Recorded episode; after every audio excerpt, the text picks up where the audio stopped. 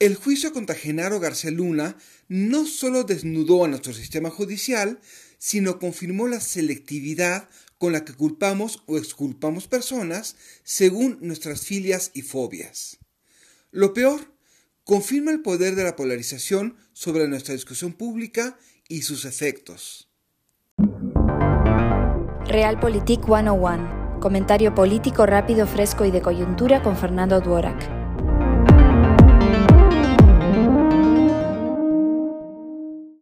El veredicto contra García Luna será demoledor rumbo a 2024, especialmente si la oposición insiste en no hacer autocrítica y deslindarse del pasado. Basta con refrendar la imagen de una derrota moral para bajar aún más el techo de crecimiento de quien rete a Morena. Sin embargo, también es cierto que el juicio expuso lo mal que está nuestro sistema de justicia. Por más que el gobierno culpe a secciones anteriores, el problema es sistémico.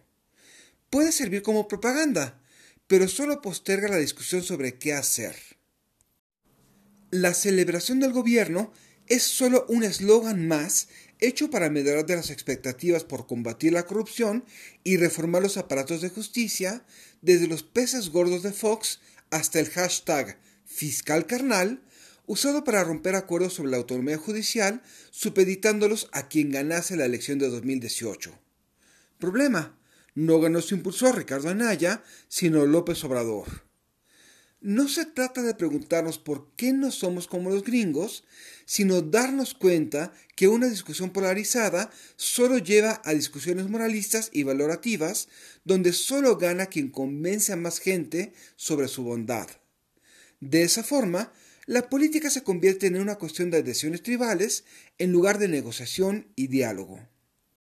Solo el tomar distancia crítica de ambos extremos nos permitirá ver que, mientras una parte medra, la otra desea que olvidemos su pasado. Así es, los dos son parte del problema.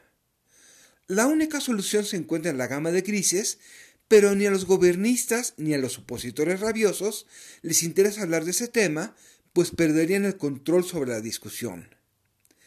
Entre más tiempo dejemos pasar para darnos cuenta de esto, más larga y difícil será la reconstrucción. Soy Fernando Duarak y esto es Realpolitik 101. Hasta la próxima. Sigue a Fernando en Twitter y en Facebook. Visita para más información y análisis político.